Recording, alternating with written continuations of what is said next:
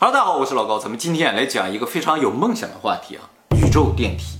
所以宇宙电梯也就是大家在科幻片里经常看到那种连接地面和宇宙那种非常高的电梯。那么最早提出这个设想呢，是被称作人类宇宙航行之父的俄国著名航天航空学家康斯坦丁。他在一百二十年前，也就是一八九五年的时候，去参观法国的埃菲尔铁塔的时候，产生了宇宙电梯这个想法。这个叫康斯坦丁的人绝对是个神人哦，他大概三岁能抬头，他和那个两岁能抬头的。分期村的莱昂纳多 都从来没有上过学，他的所有的知识也都是自学，而且呢，他这一辈子大部分时间都住在俄罗斯郊区的一个小木屋里，他没有被外界干扰过，哎，几乎没有。结果呢，他就在这个小木屋里算出了第一宇宙速度，而且设计了最初的火箭的模型。他这个人啊，对宇宙特别有兴趣，而且非常主张太空之谜。他有句名言啊，他说：“地球啊是人类的摇篮，但是人类不能一直生活在摇篮里。” 而且他认为人啊，最终会成为像神一样存在，可以操控天、操控地、操控时间、操控万物。他认为这是一种必然结果。那么，由于当初他提出这个宇宙电梯的想法的时候，连火箭都还没有呢，所以呢，就停留在一个想法阶段啊。直到六十年后，也就一九六零年的时候，俄罗斯的一个工程师啊，叫做尤里阿尔楚塔诺夫，他呢就把康斯坦丁的这个理论呢具体化了，提出了一个可能实施的具体方案。通常我们进电梯，感觉从地球往上建，他说不是，是从太空往下建。就说离地面三万六千公里的地方有一个圆形的轨道，叫做静止轨道。在这个轨道上，所有运行的卫星相对于地球表面是静止的，它和地球旋转速度是一样的。你在地球表面上看，它就停在那儿，所以叫静止轨道。他把这个卫星啊发到静止轨道上之后呢，从这个卫星上伸下一个绳子，这个绳子上挂一重物，就把它垂到地球上来。理论上，只要绳子足够长的话，就一定会垂到地面嘛。垂到地面上之后呢，就把地面上这一端固定下来。这样的话，地球就和那个卫星用绳子连起来了。但是有一个问题，就是这个重物啊垂下来之后呢，卫星和重物整体的重心就向下移了，就离开了这个轨道。哦。为了保证这个卫星始终保持在静止轨道上，就需要向另一个方向，相反的方向也伸出一个绳，从两边伸。到哪去？伸向宇宙。这样的话，基本达到地面的时候，另一头呢就到了宇宙的七万两千公里的地方。但是有一个问题，就是这七万两千公里长的绳索呀，它垂直在地面上嘛，它是处于一个平衡状态，你一扯它就掉下来。为了不让它掉下来呢，这一头拴在地球上，另一头呢继续延长，延长到大概十万公里的时候就行了。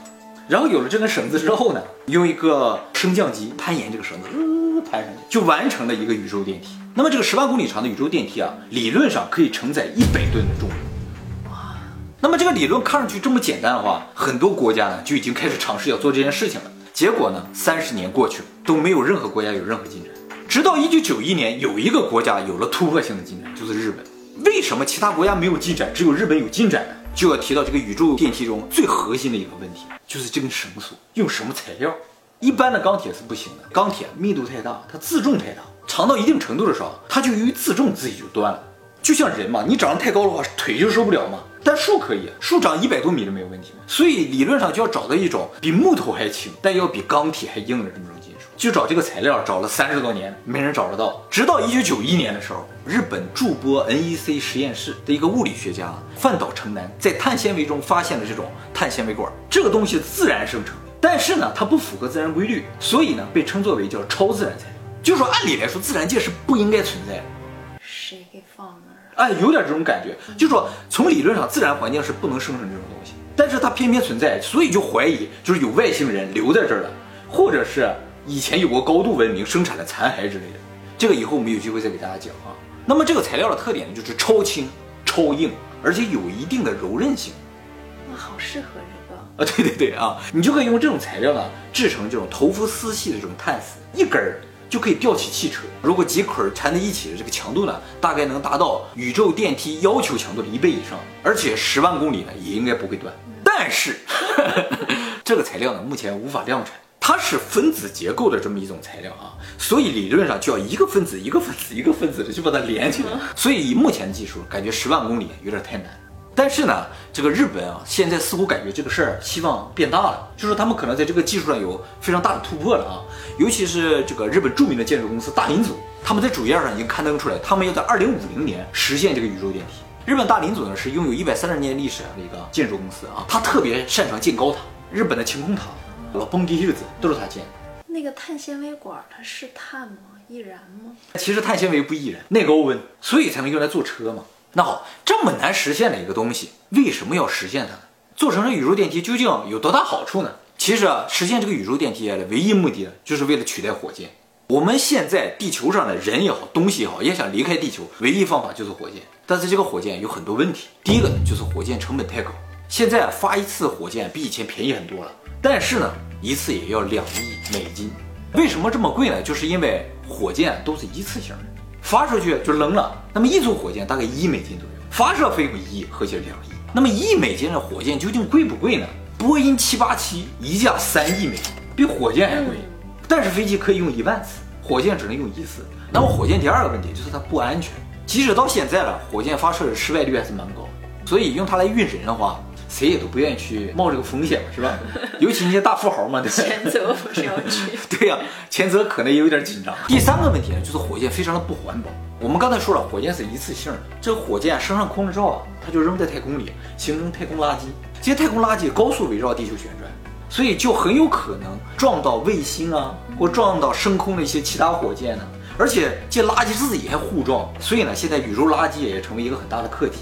不过现在为什么这些垃圾没有撞到卫星呢？是因为 NASA 有一项技术可以监控所有超过十厘米的宇宙垃圾的位置，就可以让卫星避开这些垃圾。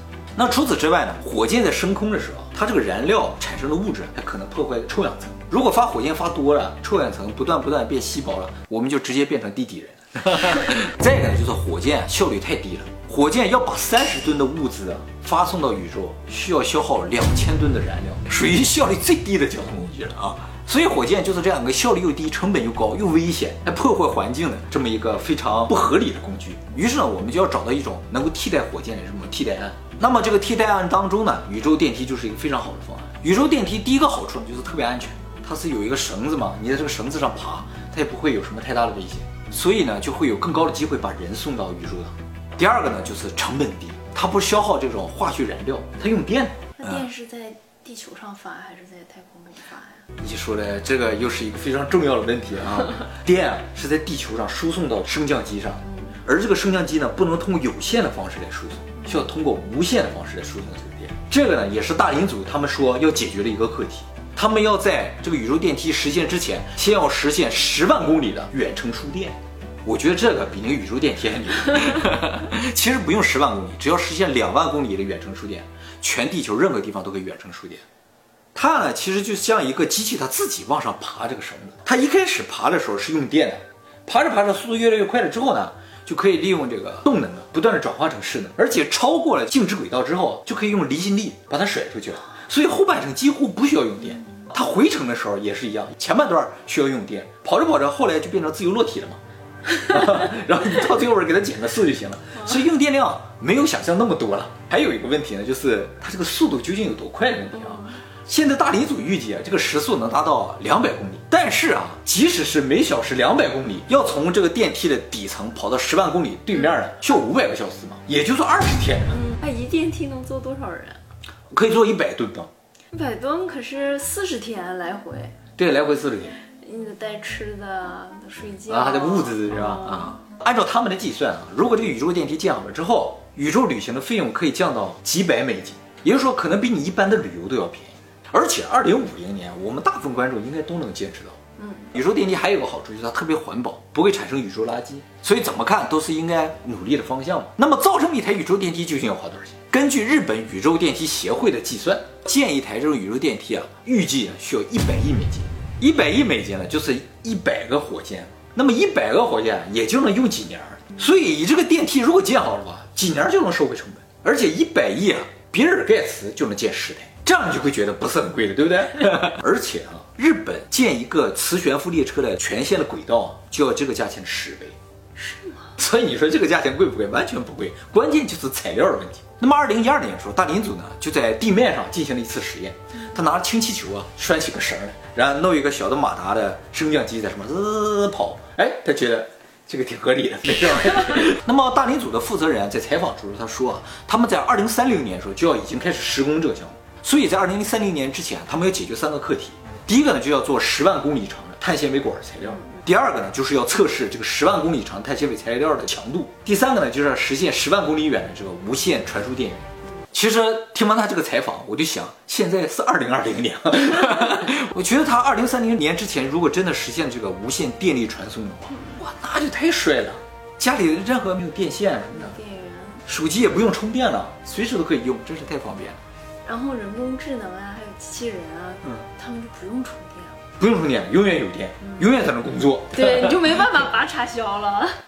可真的，你肯定打不过他们，他们有的是电呢，是不是？你还得吃饭得睡觉，他不需要。完了，那么这个大林总为什么这么积极的要做这个事情？就是他觉得这个事情啊，商业性非常的好。如果真的要就花几百美金就可以到宇宙去玩一次的话，我觉得全世界大部分人都应该想去一次。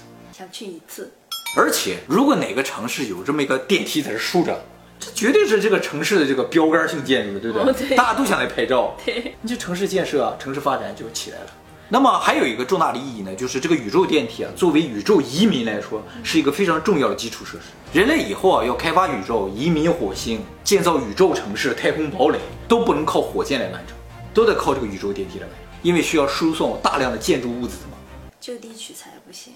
你到火星当然可以了，就地取材，但是你要太空堡垒或者太空城市的话就不行，太空城市，嗯都不到星球啊，就只在就飘在太空上了，就像一个大号的宇宙空间站一样，但是是一个城市，大家住在里面。嗯，这个呢，以后我们有机会给大家讲这里边涉及到很多其他的太空技术，比如说人造重力。哦，我以前讲过，人类是不能控制重力的嘛，但是在那个地方就必须制造重力，人没有重力的话就会生病。我们也有一种迷惘，就等待着无重力。啊，有可能，有可能，就是身体的某一个组织变异了，然后它就适应了无重力之类的。那么宇宙电梯呢，还有一个非常重大的意义，就是如果这个东西能在地球上实现的话，就很容易可以移植到火星上、月球上。也就是说，在火星上也可以建个电梯，月球上也可以建电梯，而且在火星和月球这种重力比较小的星球上更容易建，它对材料的要求更低，它东西轻啊。这样，如果每个星球上都有一个太空电梯的话，我们到这些星球上也容易一些，就是我们不用飞到那个星球，还要考虑降落的问题，就直接飞到太空电梯的那一端，然后和它一对接，人下来时候坐电梯滋就下到地面了，就很方便。而且还有一个非常值得期待的，就是能够方便把宇宙中的物质带回地球。现在要把宇宙中的物质带回地球，也得靠宇宙飞船，但是能承载量就非常的小。嗯，但是如果有这个电梯，就可以把大块的往回带。其实我们地球周围有大量的资源在宇宙里边。陨石吗？啊，对对对，都在这些陨石上面。咱们地球啊，原先也有大量的资源，但是啊，由于重力，这些东西都渐渐渐渐沉到地核里边去了。现在表面上都是些轻的东西，所以重金属什么都没有了，黄金也很少。但是陨石不一样，陨石它不会往下沉，它上面有什么就是什么。目前发现了有一些掠过我们地球的小行星啊，上面全都是白金，全都是钻石。哇，你只要拦截一个，从宇宙中拿过来，放在宇宙电梯上，哎，运回来你就发了。拿回来归谁啊？哎，你问到了一个非常重要的问题啊！二零一五年的时候，美国通过了一个法案啊，叫做《商业宇宙开发竞争法案》。这个法案就规定啊，在宇宙中个人开发的资源或者法人开发的资源，都归个人和法人所有。真的啊？哎，那么它这个法律的根据是什么呢？就是国际法中的一个叫做莲花原则。这个莲花原则什么意思啊？就是一九二六年的时候，有一个法国的船开往土耳其，结果在靠近土耳其港口的时候，与土耳其的船相撞，把土耳其的船撞翻了，上面人也都死了。那么法国船靠港了之后呢，土耳其的警察就上去把法国人抓了。于是呢，国际法庭就遇到了一个难题，就说这个法国的船能不能接受土耳其当地的审判，就是能不能适用土耳其的法律。最后呢，国际法庭呢给出了一个仲裁结果，就说是可以适用的。这个呢后来就被称作叫莲花法则。为什么叫莲花法则？因为法国那个船叫莲花号。这个莲花原则其实就是一句话，就是国际法中没有禁止的事情，各个国家呢就可以根据自己国家可以控制的范围进行管辖。宇宙条约有规定，天体呢是不能被占有的，任何国家不能所有任何一个星球。但是星球上的资源它不属于天体，所以资源呢是可以被个人和法人所有。所以，如果美国公司如果在宇宙中发现了一个全是钻石的一个小行星，或者是一块陨石吧，他带回去就是他自己。这个没拿呢？没有。没有电梯啊，运不回来呀、你说是不是？宇宙飞船回航的时候，好几次都看见了，太大块儿了，拿不回来。拍大腿啊！对啊、这些陨石上有多少资源啊？曾经啊发现了一块直径大概一公里长的陨石啊，这个陨石上含有的铁的量比全地球一年开采的总量还多。就是你把这块铁搬回来，你就是全球的钢铁大王。